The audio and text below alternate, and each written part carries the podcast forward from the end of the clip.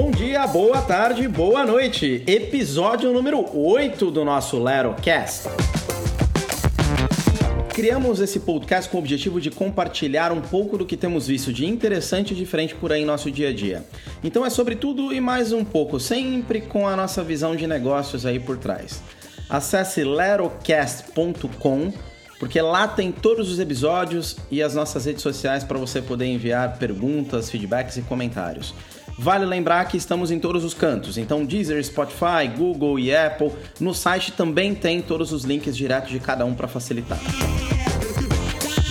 Eu sou Márcio Cantelli. Eu sou Roberto Nunes. Qual é o problema que você resolve? Uau! Qual é o problema que você resolve, Roberto? Caramba! Você saberia responder essa pergunta? Essa é boa, depende da hora, né? Depende da bomba. Pensando aí sobre o seu negócio, qual é o problema que o seu negócio resolve?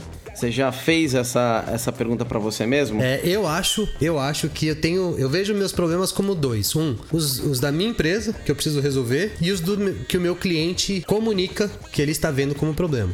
Então eu separo esses dois ambientes aqui e eu tento sempre focar primeiro no do cliente. Essa pergunta surgiu numa, numa, numa, conversa com um amigo meu, o Edson Pardini. Não sei se ele vai estar ouvindo ou não, mas a gente estava discutindo um pouco sobre o, o AdWords do Google, né? Então, como montar uma campanha, eh, quais são as melhores dicas, as melhores práticas e tudo mais. E aí surgiu esse tipo de questionamento, porque a gente tem que, na verdade, né, quando a gente vai fazer uma campanha, quando vai fazer alguma divulgação, sempre pensar em como a pessoa está procurando o seu serviço, o seu produto, enfim enfim, como que ela vai te achar. E normalmente isso é pelo problema, a solução que a pessoa está buscando, né? Então quando você joga lá no Google crescer cabelo, como fortalecer o meu cabelo, que está caindo o meu cabelo. Então é uma maneira que você acaba pensando.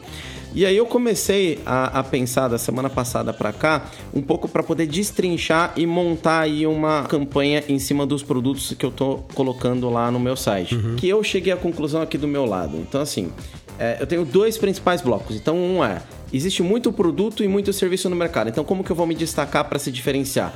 É um problema, é um questionamento que normalmente as empresas acabam tendo. E um segundo é, tem tanta atividade e tanta coisa acontecendo certo. na pequena e na média empresa que é muito difícil colocar a cabeça para fora da água e ver o que está acontecendo no mercado. Quais são as ideias, quais são as empresas, etc. É um segundo problema que eu acabo atacando e eu acabo puxando isso para o Consumer Insights. Que aí eu, eu, comecei a pesquisar mais assim sobre o que, que, é isso, né? Então muita gente acaba me perguntando exatamente o que é isso. É pesquisa de mercado? Eu digo que é sim e não. Você sabe a diferença entre os dois? Entendo. Entre pesquisa de mercado e Consumer Insights. Cara, não, eu vejo como coisas totalmente diferentes. Não sei se é porque eu também tenho um know-how de pesquisa e por isso entendo essa diferença ou se, se realmente pode ser uma dúvida da galera. Eu acho que é legal separar. Porque eu considero que são diferentes. Quando a gente fala em pesquisa de mercado, ele traz muito mais estatística, tra traz muito mais o conhecimento sobre o concorrente, tamanho de mercado, necessidade, o que estão falando. E o Consumer Insights entrega tudo isso, mas vem com uma recomendação de alguma ação. Então tem uma narrativa por trás. Simplificando, a pesquisa de mercado fala o que está acontecendo e o Consumer Insights fala por que está acontecendo e indica caminhos e ideias do que fazer. Você pode, com pesquisa, pesquisa é, uma, é um instrumento. Né? Pesquisa é um. Tem diversas metodologias aqui para captar diversas coisas. Pode ser um indicador, pode ser um hábito, pode ser um. Pesquisa é, é, um, é uma. como se fosse uma ação, né? Eu só não vou falar que é uma ação porque não é um verbo, cara, mas o fato de pesquisar é sim uma ação, enfim. Que você pode, inclusive, pegar os consumer insights. O que você faz para identificar Consumer Insights não deixa de ser uma pesquisa. O Consumer Insights ele vai além da pesquisa, mas numa visão, cara, eu não, eu não vou perguntar pro cara, você gostou de tal coisa? Não. Consumer Insight parece que tem uma, um aprofundamento maior da questão. Ele busca inclusive cases, né? Cara, para esse mesmo ponto aqui que eu tô pesquisando, quem tem feito coisa bacana? É. Onde eu vejo, onde eu procuro, né? Eu acho que o Consumer Insight ele, ab ele abrange um leque maior dentro, às vezes, de um negócio que na pesquisa é desse tamanho. É uma pergunta. E o Consumer Insight ele explora aquilo. O que eu considero é exatamente isso. A grande diferença que eu vejo é muito mais é exatamente o que você acabou de exemplificar. Então, enquanto uma pesquisa de mercado ele vai te trazer dados, ele vai te trazer o cenário, ele vai te trazer um recorte. Olha, o grupo pode ser quantitativo, pode ser qualitativo, aí tem as, as variações né, da pesquisa, mas a grande uhum. diferença do Consumer Insights é que questiona o porquê. Então, esse questionário porquê, que você pode também gerar consumer insights a partir de uma pesquisa, mas esses insights ele, ele acaba trazendo justamente o, o que está acontecendo por trás daquele comportamento, por trás daquele movimento. O que, te levou a consumir, o que te levou a fazer o que você está fazendo. Então é muito mais uma análise. Ele acaba sendo uma conclusão entre aspas, aí, de uma pesquisa de mercado, mais uma recomendação de um próximo passo algo do gênero. Existe na pesquisa, por exemplo, um, um lance do você ter um indicador e você ter o, o que motivou esse indicador, né? Que é o porquê. Isso, é, inclusive, uma das frentes do Verpes, que é, que é a minha empresa, né? Buscar dentro do descritivo do porquê pegar esses insights, né? Mas acho que o Consumer Insight, ele vai até além disso. Ele é como se fosse assim, cara, eu quero explorar o seu porquê. Se o cara falar assim, Exatamente. porque é ruim. É isso aí. Porque é ruim. O Consumer Insight ele vai, ele vai lá e deita de cabeça e fala, cara, por que é ruim? Por quê? Ah, porque a pontinha do papel aqui eu não gosto dobrada, sabe assim? Não, por quê? Por Detalhe por quê? tão tão minucioso.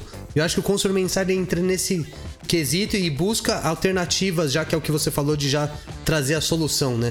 Busca as alternativas, seja de forma criativa ou seja com base no que tem no mercado, que é, acho que esse é um negócio, negócio muito legal que a, a Dada tem feito, que é assim, cara, Deixa eu buscar no mundo inteiro quem tem resolvido tal problema, como tem resolvido, por que tem feito de tal forma. Eu acho isso, é isso aí. animal. O que, que eu queria compartilhar, na verdade, que foi um aprendizado que eu acabei, acabei tendo aí nesses últimos dias, nessa reflexão.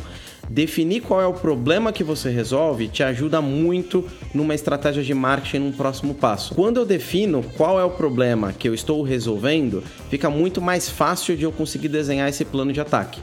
E aí eu entrei para tal das personas, que é algo também que todo mundo sempre acaba comentando, mas tem pouca explicação sobre isso ou sobre como fazer. Você já ouviu falar de personas? Certo. Como que você define o que é uma persona? Uma persona ela acaba sendo uma representação fictícia do seu cliente ideal. Então normalmente ela tem idade, tem motivação, tem objetivo, tem histórico, tem personalidade. Então eu desenhei uma persona aqui para o meu caso. E aí, assim, o, o que que eu, por que, que eu tô trazendo esse assunto, né? De qual é o problema que você resolve, esse, esse assunto de personas, o que é representação, blá blá blá, tal, etc. Porque foi um aprendizado que eu acabei tendo, apesar de trabalhar com marketing, apesar de já fazer isso e fazer isso para os clientes, eu, a gente normalmente não faz isso pra gente mesmo, né? É aquele velho ditado lá, casa de ferreiro, espeta de pau. E aí eu resolvi, eu tô fazendo todo o beabá que normalmente eu solto em consultoria para cliente, eu tô fazendo para mim, até para poder testar e rodar com produto digital. Você, você já desenhou alguma persona pro seu negócio? É um exercício legal, um exercício interessante. Cara, engraçado você falar isso. Eu trabalhei muito com persona na área de pesquisa quando eu estava no marketing do banco. Tem gente que acha que persona é simplesmente perfil e vai além disso, tá, gente? Mas realmente, eu não, não tracei persona específica lá, desenhei, criei, vamos pensar na parte criativa, criei a persona do meu cliente. Porque hoje eu, eu foco em B2B de um modo geral. Mas aí eu me arrisquei a tentar desenhar, a pegar um tipo de perfil e desenhar para o meu negócio. Então, no caso da Dada. Animal. Se está certo, se está errado, se vai funcionar, se não vai. Isso daí vão ser cenas dos próximos capítulos. Eu vou compartilhar mais para frente aqui também no podcast. Mas eu acabei, acabei desenhando uma pessoa que eu conseguisse visualizar para quando eu montar, porque eu estou montando toda aquela reguinha básica do marketing digital que é desenha uma landing page, avalia quais são os anúncios, para onde cai, qual é a régua de e-mail, o que, que volta para poder gerar venda lá na frente. Então eu tô desenhando tudo isso daí pensando nessa persona. Porque a gente geralmente pensa, vou dar um exemplo, tá? Meu negócio é para B2B e ele não é um negócio para um setor específico. Então a, a Verbsys ela atende qualquer tipo de setor aí preocupado com satisfação de cliente. Então, é, quando eu paro para pensar na qual seria a persona, eu tenho dificuldade de desenhar isso por conta desse leque. E aí eu acabo criando a persona com base na aceitação das empresas. Então eu vejo quais empresas estão aceitando e começa a desenhar essa persona com base na aceitação. Ofereço para 30, um adquiriu o produto. Legal, qual, deixa eu ver os detalhes desse perfil, me aprofundar nesse perfil, não só na visão presente, mas como na visão de prospecção de empresa desse meu cliente para falar, cara, essa é minha persona. Assim como você, Marcos, eu sou um empreendedor jovem. Eu acho que eu ainda não tenho amostra suficiente de tipos de clientes para poder falar a persona da minha empresa é essa. Mas você tocou num ponto legal que é qual é o problema? E diante do problema, eu consigo desenhar melhor a persona. Eu vou fazer esse exercício, inclusive, cara. É, eu tô fazendo isso assim, porque uh, qual que é a minha intenção? Assim como você, então eu tenho aqui pequena empresa, média, grande, tem homem, tem mulher, é, tem é, mais de 50 anos, tem 20 anos de idade, então tem, tem um, um, leque muito grande e muito diversificado de pessoas que acaba tendo interesse pelo serviço e pelo produto. Mas qual foi a minha intenção? Inclusive tem marca grande, tem marca pequena, então eu acabo vendo uma, uma grande gama de clientes. Então eu resolvi fazer um recorte e aí literalmente acabar renunciando os outros entre aspas aí, que é para eu fazer um teste de anúncio, um teste de publicidade digital e para eu ver qual que, qual que vai ser a reação desse tipo de público que eu vou estar recortando. Mas nada impede de eu ter várias pessoas, cada um diferente de um produto diferente. Então, nesse caso aqui específico, eu estou querendo fazer um teste do que eu acredito ser o cliente ideal, o cliente mais interessante. Mas nada impede de eu fazer uma venda para outros também. Mas eu quero testar esse recorte. Legal, cara, legal. Depois me fala, me fala como é que foi essa experiência. Eu tenho tentado desenhar isso. Na verdade, eu não pensava em persona, eu pensava em perfil. E eu tava errado. Eu preciso pensar em persona, eu preciso criar essas personas pro meu negócio. Então eu vou, vou, compartilhar aqui. Até seria legal você me dar um feedback também. E aí a gente encerra o podcast de hoje aí com essa, essa dica que é de desenhar o problema, desenhar qual é a persona, para então caminhar com o próximo passo. É um, é um parágrafo, praticamente, dois parágrafos aqui quebrado. Então eu chamei de Maria. Todo mundo coloca nome de homem, eu quis colocar de mulher porque as mulheres dominam o mundo. E principalmente o mundo corporativo está avançando bastante. Então é a Maria.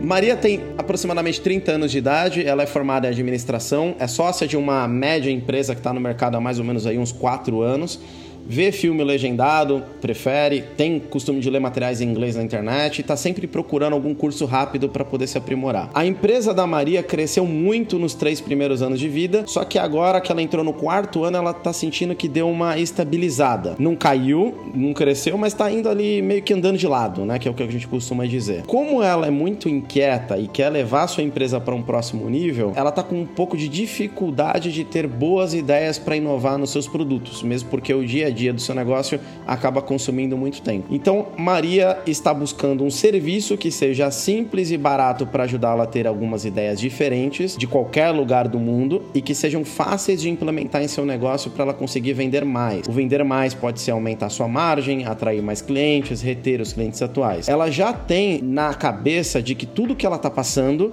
alguém em algum lugar do mundo já passou ou está passando também. Então ela se interessa em ver o que outros negócios como o dela têm feito de diferente por aí, além de ter isso tudo meio mastigado para ela conseguir aplicar em seu negócio. Essa foi a persona que eu desenhei e é o que eu vou atacar. Então, na hora que eu estiver desenhando aqui um curso online, um relatório, um produto, um e-mail, a landing page, eu vou ficar pensando na Maria. E aí eu desenhei, eu fui desenhando alguns detalhes, por exemplo, aqui, é, por que, que a empresa dela está quatro anos no mercado, né? Então, mais ou menos essa média. Porque tem a estatística que mostra que quando você passa dos cinco legal, você já passou da estatística ali de entrar falência e de fechar o seu negócio. Então, de 4 para 5 é um grande momento de desafio, é, principalmente aí na, nas empresas. Então, cada coisa aqui que eu fui desenhando tem um motivo. Vamos ver aí o que, que vai acontecer. Bacana, bacana. Compartilha depois o resultado, cara fica a provocação para você pensar no seu negócio qual é o problema que o seu negócio resolve, para que, que ele existe e tentar desenhar aí uma persona em cima da sua solução. E só para lembrar que na próxima temporada vai ter bastante interação. Então entra lá, lerocast.com e escreve pra gente acessando os nossos links das redes sociais, mandando inbox, mandando direct, mandando sinal de fumaça. É só mandar um lero, só falar. Todo feedback, pergunta, comentário é super bem-vindo. Valeu pelo seu tempo e até a próxima. Um abraço.